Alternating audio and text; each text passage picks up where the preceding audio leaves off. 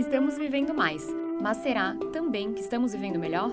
O podcast dessa semana é sobre saúde, bem-estar e bem viver. As convidadas são a atriz e apresentadora Carolina Ferraz e a médica Vânia Asseli, também diretora científica da Associação Latino-Americana de Medicina do Estilo de Vida. Sejam bem-vindas. Muito obrigada. Eu acho que a gente pode começar pela grande indagação desse episódio, que é o que é o bem viver para vocês? Bom, bem viver já é uma palavra diferente de bem-estar, né? Porque já é uma coisa mais ampla que engloba mais uma um modo de vida, né? Uma maneira de pensar sobre o mundo do que propriamente só o que você come ou se você consegue fazer meditação ou não, né? Eu acho que o, o grande diferencial e o grande segredo dos tempos modernos é você realmente conseguir encontrar uma maneira de pensar sobre esse mundo que não é mais como era 10 anos atrás, não precisa nem há tanto tempo. Eu acho que a gente tem que entender que a tecnologia interferiu profundamente na nossa maneira de viver, de pensar, de observar, de se relacionar com o próximo. E que cada vez mais eu acredito que o bem viver é o, a capacidade individual de dividir, porque hoje eu acredito que não há bem que seja bem de fato se ele não for coletivo. Então não adianta mais você viver individualmente só voltado para o seu umbigo, pensando no seu mundinho. A gente precisa pensar globalmente. As ações estão interagidas e estão interligadas, né? Há uma interação sobre absolutamente tudo. Aquela tempestade de areia que acontece lá na África, vem, atravessa o oceano, para na Amazônia, que vai interferir na chuva. Então, e nós seres humanos também, né? Então, para mim, bem viver é pensar no próximo, entender que o mundo está todo interconectado, que eu não vim aqui hoje à toa, que a gente não está se conhecendo por acaso.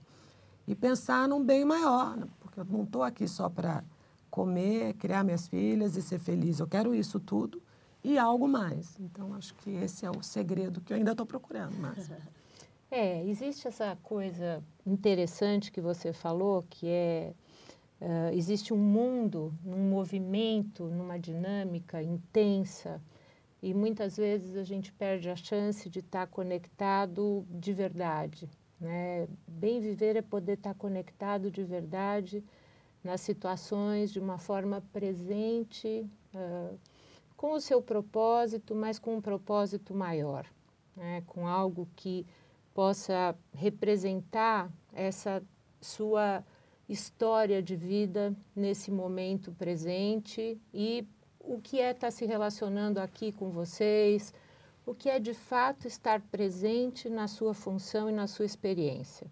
É quando a gente entende que aquilo que você faz como um papel no mundo é maior do que algo só para si. Então, uh, eu não consigo viver bem se eu não estiver fazendo algo numa expressão maior daquilo que eu sei fazer bem e fazer afetivamente com amor. Então, é diferente de cumprir as regras sociais. A viver bem é andar de bicicleta todo dia, de manhã. Bom, uh, como é que eu estou vivendo essa atitude? Qual é a qualidade né, de vida nessa integridade biológica, psíquica, espiritual? Que é maior do que simplesmente cumprir as regras da medicina do estilo Seria de vida? Seria mais ou menos como a gente conseguir ter maturidade para aproveitar e vivenciar da maneira mais plena o que nós temos e encontrarmos uma maneira de devolver, porque é tão, isso. né, é, seria um pouco isso, talvez, assim. É, esse ciclo, né, de respeitar o que você nutre como você é nutrido. Que nutrição não passa só pelo que você vai comer, como é essa experiência de experimentar a vida nas diferentes formas. Existe uma coisa mais ampla do que as regras da medicina do estilo de vida. É comer bem, fazer exercício, meditar. Às vezes a gente vê muita gente cumprindo regras, mas vivendo completamente desintegrado do seu real sentido. E, e aí essa fluidez, que é essa conexão que a gente vê como uh, biopsicocomportamental e que passa pela vibração, que para algumas pessoas isso tem um tom espiritual, a espiritualidade na área médica é muito mal vista, porque a gente vê uma coisa, ah, médico hoje assim desconecta ainda a questão espiritual, mas ela é integrada porque na verdade ela fala da fluidez de como você se expõe no mundo em relação ao seu propósito, à sua expansão. Então, a espiritualidade ela está no relacional, na relação com o mundo, na relação com as pessoas e como você expressa a sua real intenção e o que você faz no mundo melhor. Então, é, é uma troca mais ampla do que só cumprir as regras, né? Acho que a gente vai falar bastante sobre isso durante o episódio, mas quando a gente fala em bem viver, as pessoas tendem de alguma forma a linkar a saúde física. E você faz essa analogia entre saúde e um plano de voo. Explica para o Vogcast o que isso significa. Olha, na verdade, a gente tem aí planejado para hoje uns 125 anos de expectativa de vida. Né? E você faz um plano de vida, na verdade, a gente pensa nesse plano de voo muitas vezes no período intragestacional. Carolina estava me falando aqui que teve essa gestação, então assim, como é que foi fazer esse plano de voo desse futuro indivíduo? No período intragestacional é que a gente faz os melhores planos biológicos e também da, do formato desses neurocircuitos, como eles vão ser construídos. E aí, certamente, a gente vai colocando né, um, um investimento em saúde. E é a primeira infância, que é aquilo que a gente fala dos primeiros mil dias de vida de um indivíduo, é muito, são muito importantes para que exista estabilidade de voo. Quanto mais você investe no período intragestacional e nesses primeiros mil dias, mais estável é o voo, ou se a gente tem turbulências, logo você recupera. Então, não existe vida sem turbulência e sem instabilidade, mas o voo que você tem, ele vai se tornar mais sustentado em termos de experiência, de prazer, se você tiver construído bem esses primeiros anos. E muitas vezes você vai precisar de gente para te ajudar. Então, você vai ter piloto, copiloto, mas o importante é que você possa pilotar essa vida, né? E você é o piloto da sua própria vida.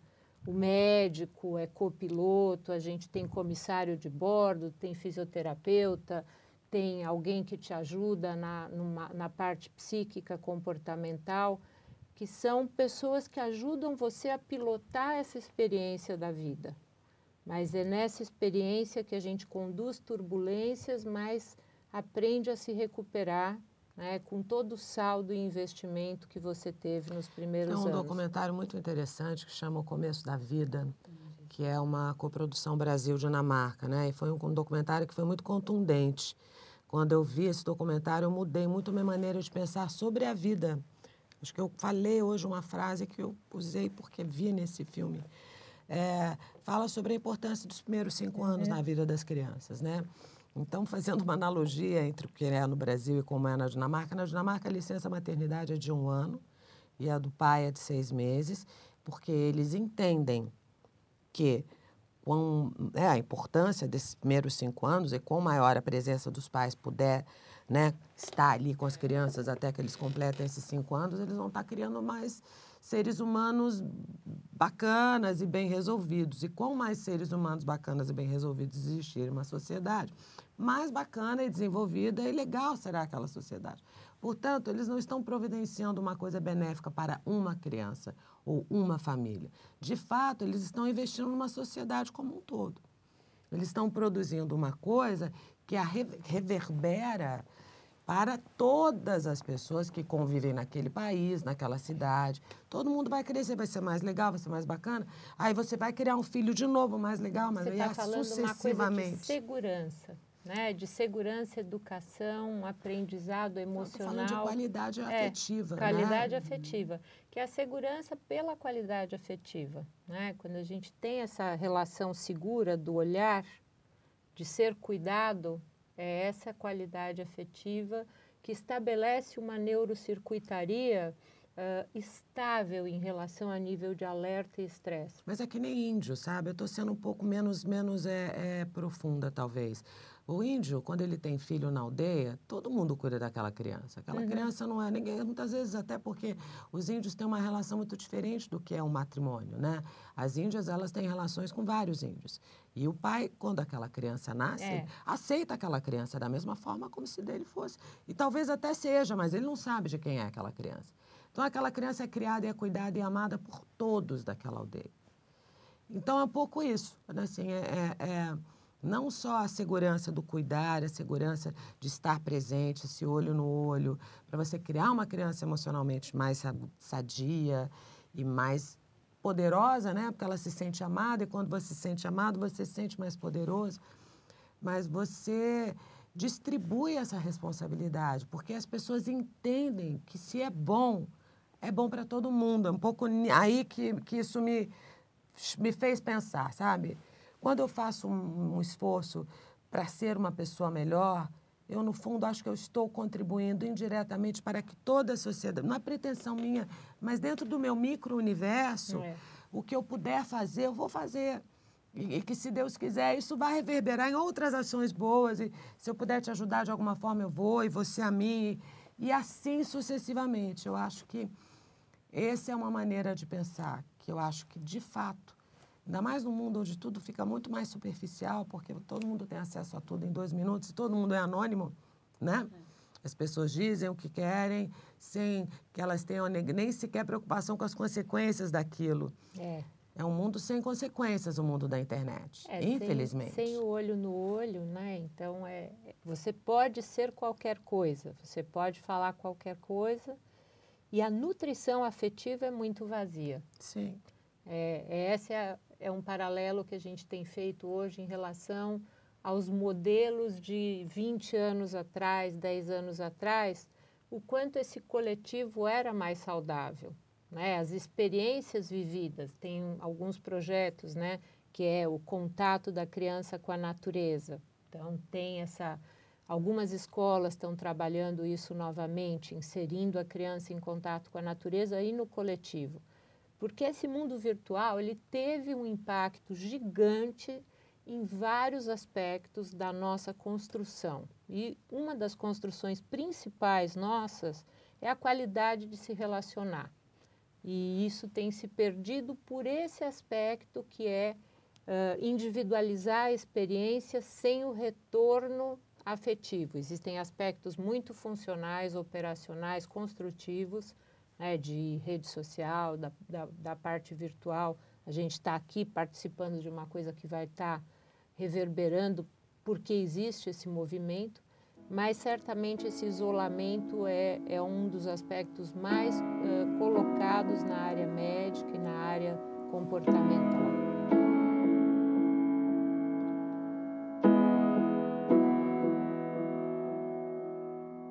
Acho que a gente não pode desconsiderar quando você fala do plano de voo questões muito coletivas, como a Carolina falou, e aí entra pressões, opressões sociais, etc., principalmente para nós mulheres. E eu acho que quando a gente fala de mulher, a gente não pode deixar de lado o etarismo, né? Então, quando você fala do plano de voo, tem muito disso do que é esperado da mulher em cada idade. E a Carolina foi mãe aos 46, que é, aos 40, engravidou aos 46. E pariu aos 47 duas filhas, né? Diferença de 20 duas filhas únicas, né? É. Diferença de 20 anos entre elas. Eu não me senti cobrada, não.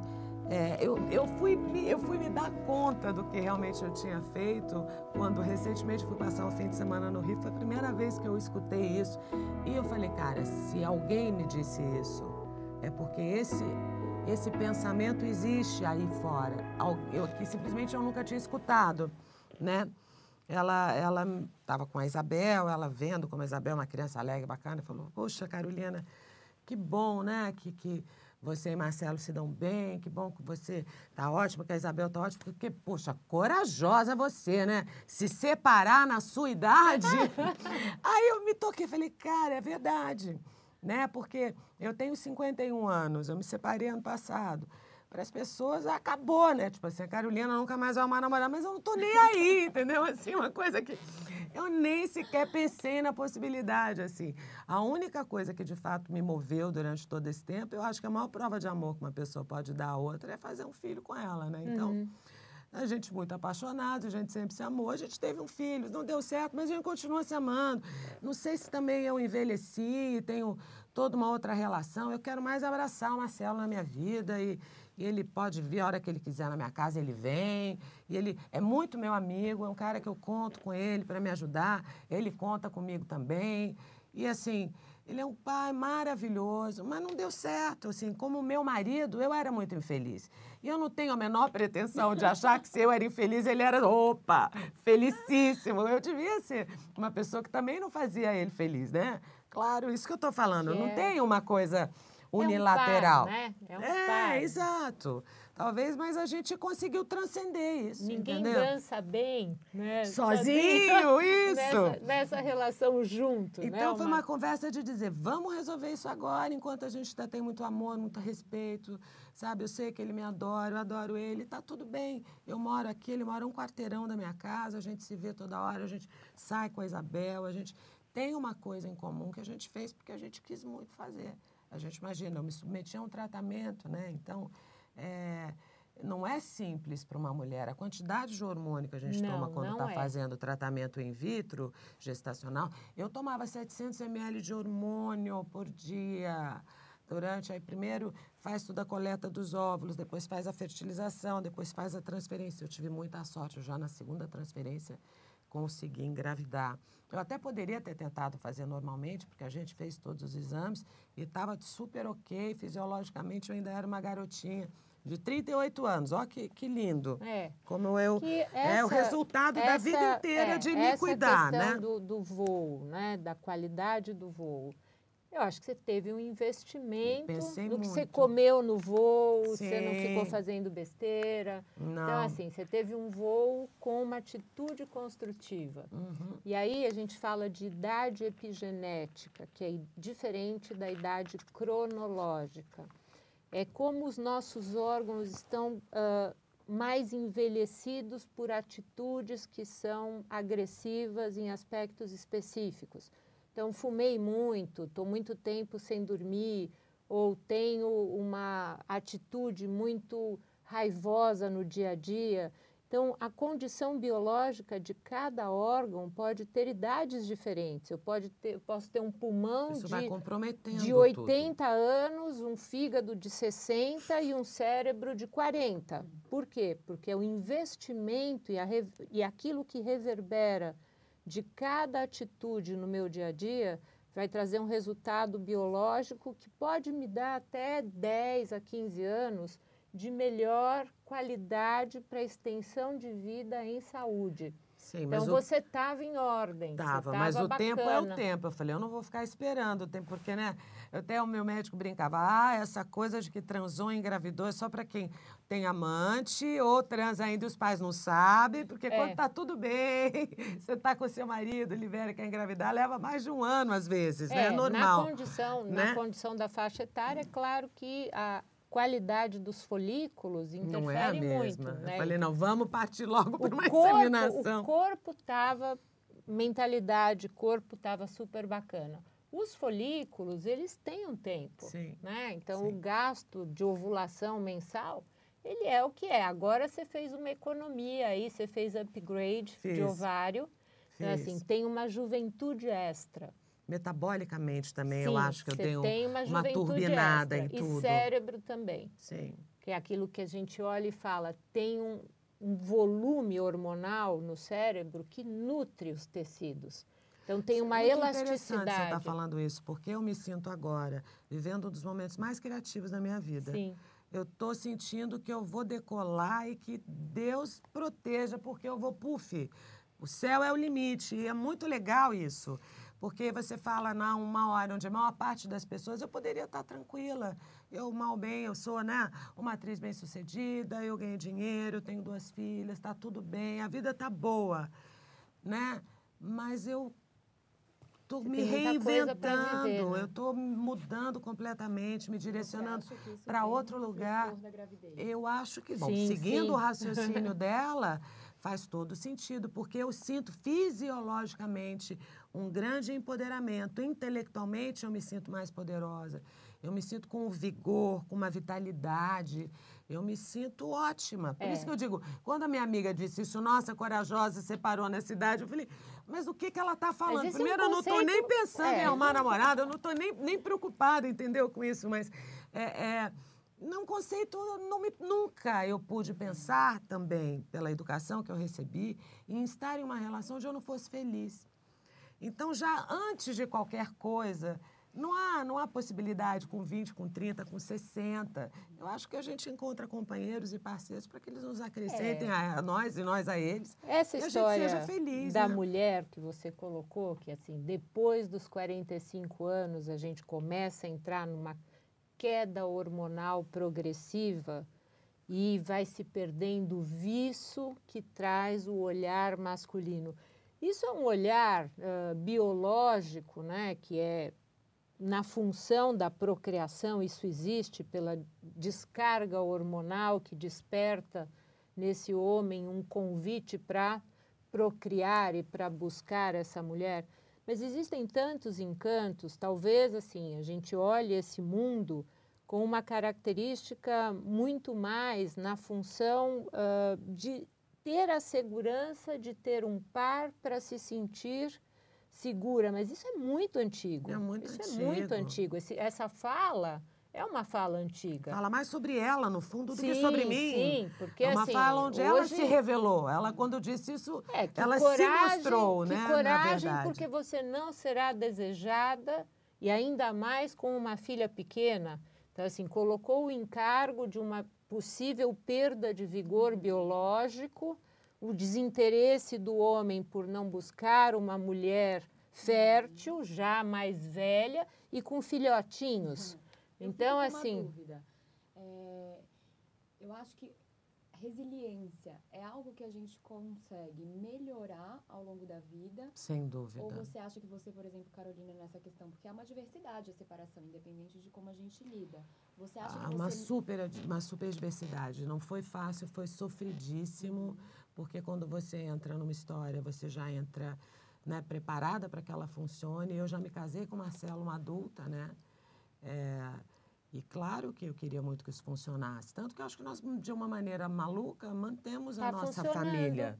Um e talvez jeito. melhor, porque assim, eu tenho uma excelente relação com o irmão, com os pais, com a cunhada, e ele com a minha mãe, com a minha irmã. Tá é, tudo lindo. Nós, inclusive, nos divertimos. É, eu não tinha cachorro nenhum, agora eu estou com três cachorros que na minha casa. É. Eu, eu adoro, mas eu entendo que é complicado. porque tenho o meu cachorros. cachorro, tenho o da Isabel, e a minha filha, que mora fora, veio passar um tempo no Brasil, trouxe o cachorro dela. O Marcelo entrou em casa outro dia, ele olhou para mim, eu falei, não precisa nem nem falar, porque essa casa não é mais sua. Ele falou, Carolina. Falei, você viu que vantagem que tem de não ser mais seu marido? Você não ia ter que aguentar os cachorros, a gente acabou indo. Mas, assim, é porque não há como também achar que as coisas vão ser vividas impunemente. Isso que eu falei. Eu ainda prefiro arcar e viver, experimentar as consequências das minhas ações de uma maneira honesta e, e possível, né? Porque isso é o que eu posso fazer. Então, foi é sofrido, é... foi isso, mas estamos aqui, foi tudo bem. E resiliência é a palavra-chave. São aqueles, falando de beleza, uma coisa que eu falo para a Valentina, falo, minha filha, 15 minutos por dia, é, uhum. que você se dedicar a limpar a tua pele, a hidratar a tua pele, a escovar teu cabelo, são 15 minutos que você vai gastar no seu toalete diariamente. Eles vão fazer uma diferença ao longo de todas. É Daqui teu, a 30, é o teu 40. plano de voo. Não deixa de gastar 15, 20 minutos para você por dia. Limpa, tonifica, hidrata, faz o que você. São 15 minutos é. que têm que ser sagrados. Eu faço isso todos os dias. Desde que eu tenho. Uma vez eu li, acho que muito novinha, que a partir dos 25 a gente tinha que se preparar para envelhecer. Sim. Eu levei super a sério. Tô trabalhando nesse envelhecimento desde os 25. Você sente essa pressão? De, de quê? De envelhecer. Ah, imagina, os 25, então, me senti pressionadíssima, muito mais do que a Mas a resiliência, eu acho que até nesse setor, né? O quanto isso impacta no desespero da perda da juventude. Acho que a gente tem uma sabedoria. Eu tenho 57 anos. Eu acho que o envelhecimento me apavorava mais aos 40 do que agora. Mas assim, eu, é uma opção. Você vê, eu não sou uma pessoa embotocada, eu não sou uma pessoa cheia de, de preenchimento. Nada mas veio contra. linda também. Veio linda para o planeta, não, mas desceu eu, Exatamente, eu não tenho nada contra, sabe? Tem gente que critica, eu não tenho nada contra. Eu sou super a favor, é a tecnologia, serviço do homem, entendeu?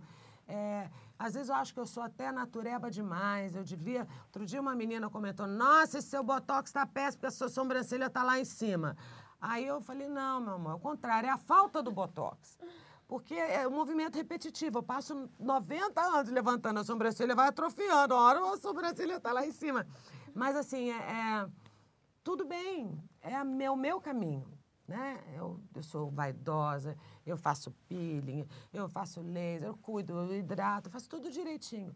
Mas eu ainda não fiz essas coisas. Vou fazer, claro, não acho que eu vou passar a vida sem fazer nada, porque eu tenho vaidade, quero estar bonita, mas de acordo com a idade que eu tenho, também não fiz de conta que eu sou garota. Né? Então, acho que, que é uma opção, uma opção que cada um tem que fazer a sua e viver bem com ela. Tem gente que faz e fica linda, maravilhosa. Tem gente que faz e não fica legal. E aí tem gente que não faz e também fica parecendo uma uva passa. Então, né? Cada um tem que escolher um caminho e, e ser coerente, eu acho. É, mas a resiliência a gente conseguir uh, passar pela adversidade, né? Tendo uma superação inteligente. E isso a gente vê muito em doença. Eu trabalho muito em paralelo da, com a parte de uh, investimento em saúde, eu pego muito paciente oncológico, então tenho muitos pacientes com câncer. E doenças neurológicas que são extremamente devastadoras. E aí a gente vê a real resiliência humana, que é aprendendo a superar e tendo um olhar para essa vida possível, que a vida possível, mesmo que ela seja uma ameaça contínua de ser o seu último dia, você viver essa experiência uh, tendo um olhar de amor às pessoas que estão te cuidando, por exemplo, num, num leito de cama. E, e isso ser um aspecto construtivo dessa identidade que é transformar o pior momento numa, isso é uma sabedoria gigante, mas é uma coisa que eu vejo no meu dia a dia, que eu tenho, o mundo está com muito, a incidência de câncer está aumentando demais.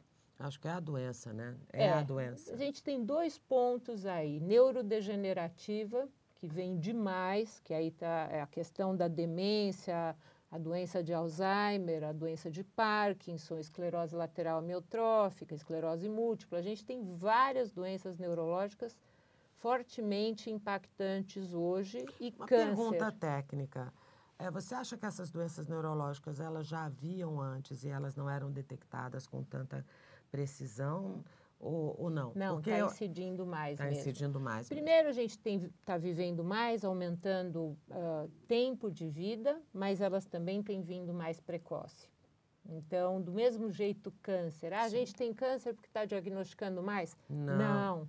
A gente tem apresentado maior incidência de câncer. E pensando em resiliência, muitas vezes é nessa experiência de doença que você apresenta a sua capacidade de transformar aquele momento em algo que traz um possível uh, olhar para essa vida com menos raiva, menor reatividade e uma capacidade de transformação. E isso é muito importante. Isso é no é nosso envelhecimento, isso é importante. É fundamental. É, olhar para esse envelhecimento sem desespero, mas com uma compreensão maior da sua presença no mundo, que lugar você vai passar a uhum. ocupar. Você não vai ter só a beleza, mas você vai ter a experiência vivida e essa capacidade de educar, de transformar. Isso tem muito hoje no mundo, uh, nesses coworkings que a gente vê pessoas de idade junto com jovens. Então, essa troca que é nutritiva dos dois lados, isso é muito bacana. É, isso é muito legal. Tem um livro da doutora Ana Cláudia Quintana Arantes Sim. que chama A Morte é um Dia que Vale a Pena Viver. Isso, conheço. E é muito louco, assim, eu nunca tive um caso de doença seríssimo, mas eu acho que você aprendendo a lidar com a morte, você traz significado para sua vida. E a gente tem muito medo da finitude. Uhum. Como vocês lidam com isso? Não, minha família já morreu quase todo mundo, assim. e de maneiras muito violentas. Eu tenho um pai que morreu assassinado, eu tenho um irmão que morreu de AIDS, é, tenho parentes próximos também. Eu me relaciono com a morte desde muito pequena. É, mas não, não tem muito uma fórmula, sabe? Eu não saberia te dizer assim. Ainda mais no meu caso, as minhas experiências foram muito agressivas, assim, né? Meu irmão morreu de AIDS literalmente no meu colo, né? Assim, minha mãe me chamou, falou: "Vem que seu irmão não está bem". Eu fui. Ele deitou no meu colo e ele morreu, assim. Então foi uma experiência muito maluca, difícil descrever para as pessoas. E o meu pai, que foi assassinado, imagina, estouraram a cabeça do meu pai. Meu pai não pôde nem ser enterrado com um caixão aberto. Então, é, são coisas muito violentas de se contar. E talvez eu diga isso assim com essa cara, ô, oh, tá tudo bem, mas claro, eu falo isso desde que eu tenho 14 anos. Então, assim, eu me acostumei, não é uma novidade. O impacto sobre a minha vida foi imenso, né? Mas eu acho que também fez de mim o que eu sou. Eu acho que o grande segredo é você não ser vítima das circunstâncias das nossas vidas, né? Porque turbulências acontecerão e a gente tem que seguir voando. A despeito da dor, que a dor não nos paralise, que a dor simplesmente esteja aí, que seja vivida, que seja ali, né, presenciada, que ela participe, mas que ela não te mobilize. O medo, a mesma coisa, né? Que o medo não te paralise, que a gente consiga sempre ter percepção para poder olhar adiante e para perceber que tudo passa tudo passa. Nada com um pouco de fé, sabe? De, de autocomplacência. E eu acredito muito em reflexão. Sou uma pessoa que penso muito, penso muito, penso muito. Mas isso me faz muito bem, porque eu vou decantando as coisas, eu não guardo as coisas. Eu, quando tenho que chorar, eu choro, quando tenho que me emocionar, eu me emociono. É, eu fiz terapia a minha vida inteira e foi fundamental. Eu não entendo alguém não, não fazer terapia. Eu acho que terapia não salvou minha vida, imagina. Né? Eu tive a sorte de ter dois grandes terapeutas, né? Um deles falecido, que é Roberto Nosquese, que é uma pessoa ah, maravilhosa. Eu também fui do Roberto. Olha, o Roberto, também uma coisa. O Roberto é, salvou minha vida. É, é. O Roberto, de uma generosidade, uma inteligência, ele sacou qual era, mas ele, ele foi brilhante. E no Rio de Janeiro, Maria Inês França, que foi outra pessoa que eu devo uma metade da outra vida a ela. Também, então, é difícil você encontrar um bom terapeuta, mas quando você encontra, faz toda é a diferença. Um, é, um, é um grande copiloto. E te ajuda a espiritualizar, é, não então... só no sentido religioso, mas espiritualização é autoconhecimento, para você poder gerenciar isso. E se autonutrir, agora eu preciso um pouco mais de. Vou aprender a respirar. Você vai começando a ter ferramentas para se autoajudar. É. E aí essa é a analogia, porque na verdade tem hora que você precisa de um copiloto que tem um aspecto muito mais psíquico na psicodinâmica da vida e tem hora que é algo mais estrutural, você vai para um fisioterapeuta, para um ortopedista, mas essa questão uh, de passar pela dor da perda, ela é uma condição uh, real, mas é um, um grande aprendizado. Eu uh, falo muito para os pacientes que estão perdendo alguém que amam muito, uh, a gente internaliza a vivência com aquela pessoa. Eu acho que o grande aprendizado que eu tive como médica foi perder pacientes e perder pessoas queridas, porque é claro que minha experiência como médica ela não é técnica e nem vazia então, eu estou bastante presente nesse dia a dia. E eu, quando eu me formei, eu tinha muito medo de perder pacientes, né? Tinha e essa sensação de onipotência que a gente cria quando vai se formar como médica. Mas isso, assim, foi sendo diluído e desmontado pela própria realidade. Então, uh, nas questões que são transformar essa perda em algo muito uh, de valor, Assim, quando você perde uma, uma pessoa que você ama, ou que você perde um paciente que você cuida, aquilo tem um valor do aprendizado, da humildade e você internaliza aquela história. Então, eu hoje eu tenho meus pais mais do que eu tinha quando eles estavam vivos. Eles estão comigo muito mais. Interessante isso, né? É, eles estão dentro da minha célula porque eu tenho o mesmo genoma. Esses genes se expressam na parte psíquica comportamental, que é essa história deles hoje ela está em mim muito mais forte do que eu quando jovem que lutava contra ela. Uhum. Então hoje eu tenho os dois dentro de mim. Tem hora que é minha mãe, tem hora que é meu pai Está lá nos meus ancestrais, o meu código genético reverberando algumas histórias com a música, uh, com o olhar para a vida, e é assim que a gente vai vivendo essa dor da perda e transformando numa experiência de uh, construção da sua identidade a partir da sua história vivida. Teve duas coisas nas falas agora que me chamaram a atenção. Acho que uma é a questão da espiritualidade que a Carolina trouxe, dessa importância, eu acho que a Vânia pode falar um pouquinho. E a outra da questão da saúde mental. Como isso também faz parte do bem viver, quando muitas vezes a gente considera que é só né, correr, comer bem, tomar água, dormir, etc. Gostaria que vocês falassem um pouquinho sobre isso. Mas, mas a saúde mental não tem nada a ver com correr nem fazer é, nada disso. E nem se espiritualizar tem a ver com essas coisas. Mas agora, espiritualizar e ter uma saúde mental, tem muito a ver. Né? Eu acho que quando você começa a falar com Deus, eu, digo falar com algo divino, algo a, a que de fato você chega a um determinado momento, nem um buraco negro, né? O Ethan Rock chegou lá, ele falou uma hora, fez, fez, fez, fez, fez conta. Quando ele chegou no final, ele falou, bom, acho que agora então a explicação é porque de fato Deus existe. Porque é tudo tão perfeito, é tudo tão maravilhoso, é tudo tão inexplicável que Deus existe, né? Eu acho que é essa comunicação com o divino que faz a diferença, com o que é maior do que nós. Isso nos traz uma dimensão de quem a gente é. A natureza faz isso com a gente. Eu tive agora na Argentina e fui lá para a região dos lagos. E quando você se encontra com aquela magnitude, daquela coisa espetacular, aquela maravilha que é a natureza, você se redimensiona. Você entende o seu tamanho no universo. E como a natureza é maravilhosa, né?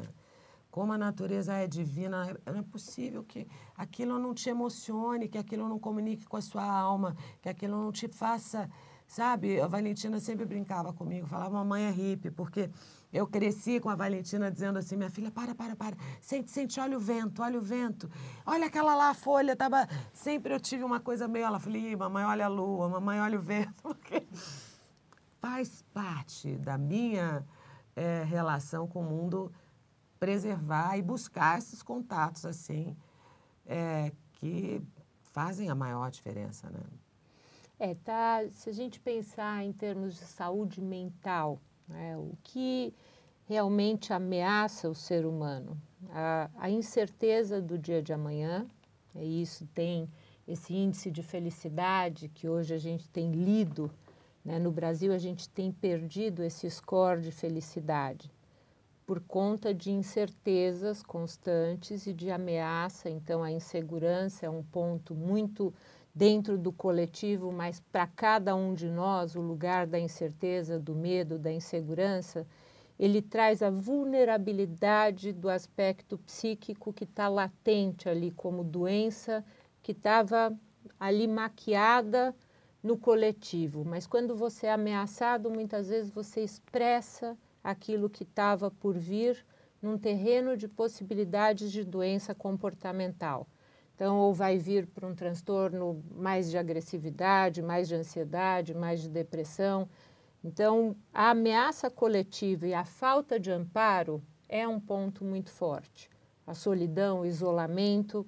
Uh, hoje isso tem aparecido mais por as questões coletivas de ameaça. A gente também tem essa uh, visão do mundo onde tudo que, você, que acontece lá longe te ameaça aqui você não está tão protegido, então as ameaças reais elas aparecem e trazem esse campo né, da insegurança do coletivo que é realmente um lugar da doença psíquica e da doença mental.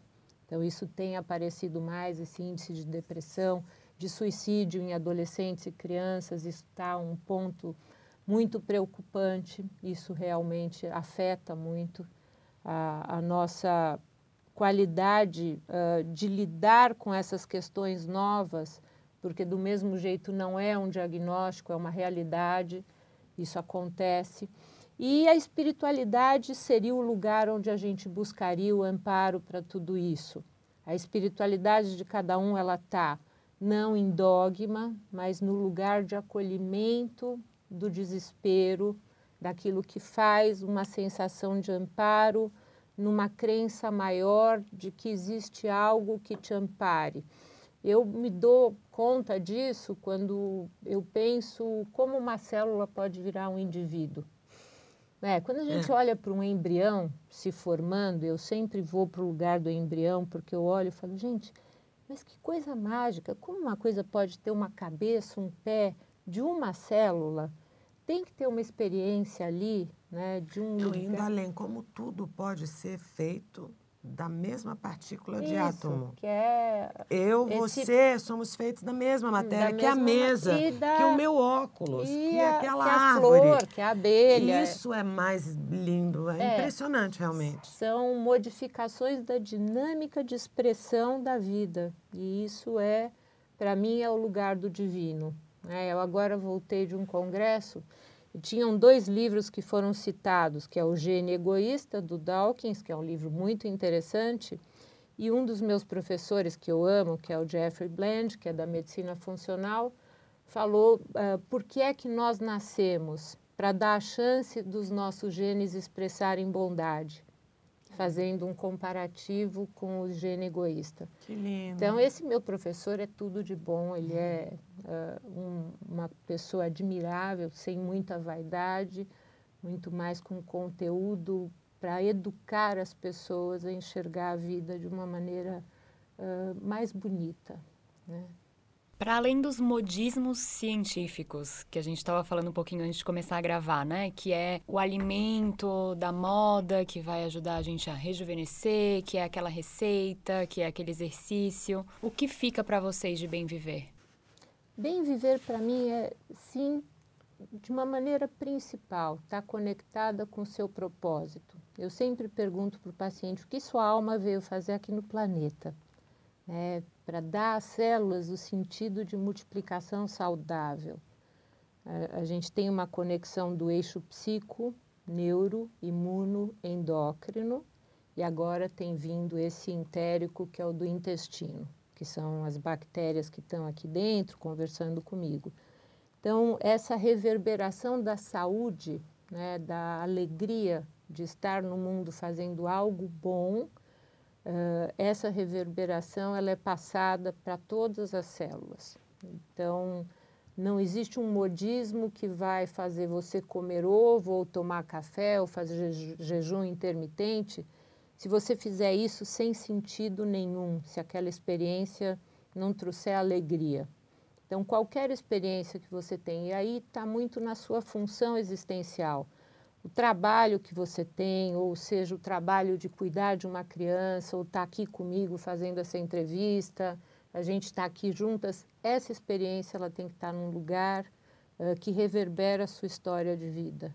E isso é além de qualquer modismo. Né? Então, mas o que a gente tem visto, do que nós conversamos até um pouquinho antes, os nossos relógios internos e externos, essa desconexão entre o claro e o escuro, e a nossa dificuldade de estar nesse ritmo do planeta, de acordar no claro e dormir no escuro, isso tem adoecido muito o ser humano. E o horário de comer também tem sido um forte gerador de doença. Obesidade, hipertensão. Explica isso melhor. Uh, a gente está acordando uh, e comendo em horários muito diferentes. Então, nós estamos aqui numa luz sem saber a luz do dia lá fora a gente dorme muito tarde, come muito tarde, à noite eu saio para comer. Então, nas experiências, até em humanos e ratos, foi visto que se você comer exatamente o mesmo volume calórico, se for até uma coisa horrorosa, tá lá comendo um hambúrguer. Três pizzas. Uma, três pizzas com refrigerante. Mas se você não comer essa pizza e refrigerante depois das 19, a capacidade desse alimento te fazer mal vai ser menor. Não é uma maravilha. Seria lindo você É comer melhor abóbora. não comer de qualquer jeito, É. mas Mas comer depois das 19 para o ser humano é um grande horror em termos biológicos. olha só. O horário em que a gente desincroniza, porque existe um tempo, um relógio interno, são os relógios que a gente chama de relógios ah, biológicos, que são os periféricos, não são aqueles que estão dentro do cérebro. O relógio do meu fígado, o relógio do intestino, do rim, tudo isso tem que na medicina chinesa a gente sabe que tem, na, na, na medicina oriental tudo isso é muito visto.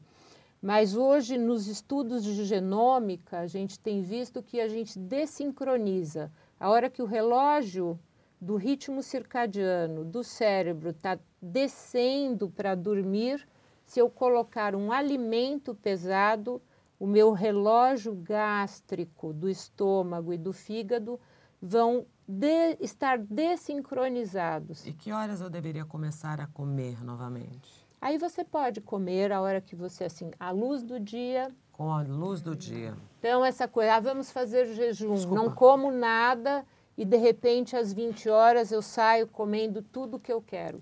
Também Vai não está errado. certo, dá tudo E errado. para o sono teria um horário também?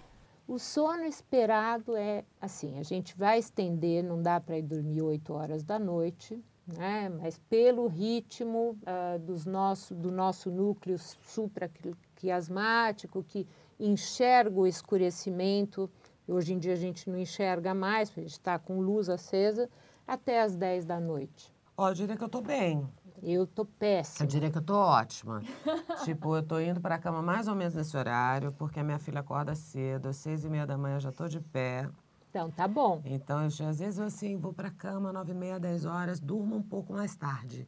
Mas eu já tô em repouso, já estou Hum. recolhida Olha que a maravilha. partir desse horário. Eu tô turbinada lá atendendo e aí eu vou para casa, eu gosto de estudar, então eu vou acabo Inclusive, estudar, eu prefiro estudar, eu acordo- prefiro acordar às quatro da manhã, estudar, sabe, às seis da manhã estudar, do que, ah, tem gente que fica até às três da manhã estudando, eu não dou, não dou conta. É, eu fico, é uma coisa de médico, a gente acostuma a trabalhar de noite, hoje em dia eu não dou plantão, mas a nossa vida é quase toda, né, como se a gente fosse bichos noturnos. E essa história do shift work, que é trabalhar em horário diferente, ou jet lag, é mudar de ritmo, envelhece muito e traz muitas doenças. Falam lá, na- os meus amigos falam que eu devo ter um, um genoma que, que supera as dificuldades, porque eu dou conta e sou bem. Eu acho que tem um pouco a ver com a felicidade, tem um pouco a ver com o jeito de fazer isso. Né?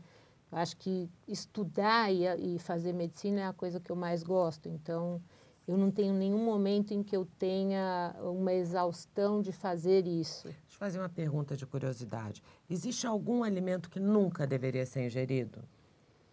Olha, tem embutido, né, assim, aquela coisa salame, é uma coisa extremamente ruim, né? Extremamente ruim. Carne superaquecida, torrada, que é rica em nitrosamina, que é essa gordura aquecida.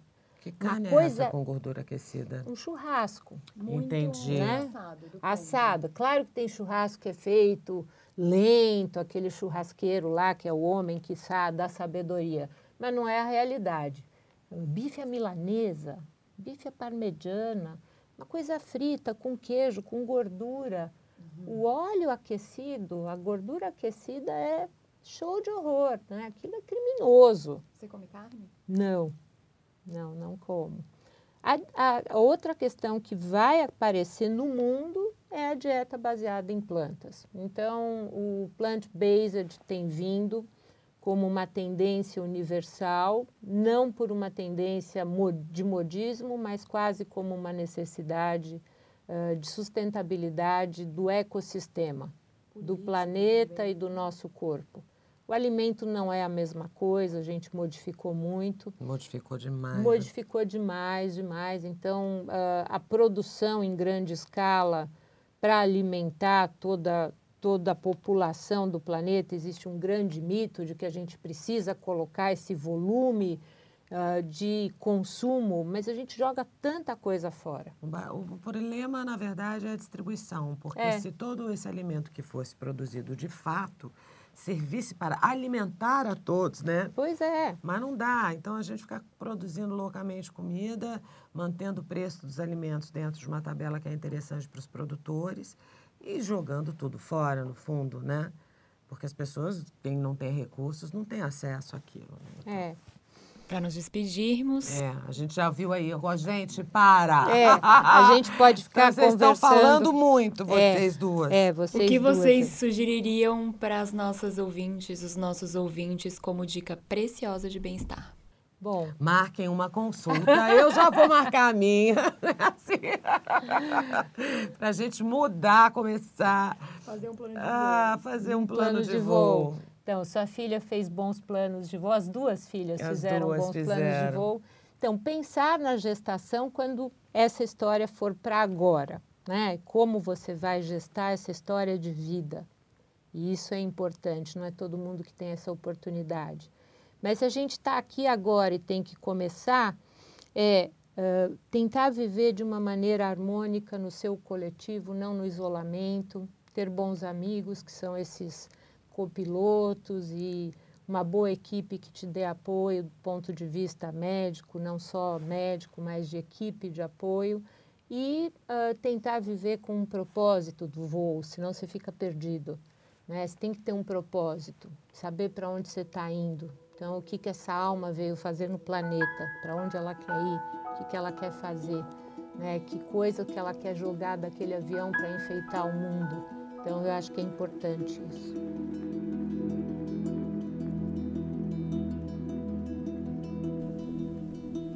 O Voguecast dessa semana fica por aqui, mas na semana que vem estreamos a temporada especial de junho para falar de amor e de seus desdobramentos na contemporaneidade. Não perde!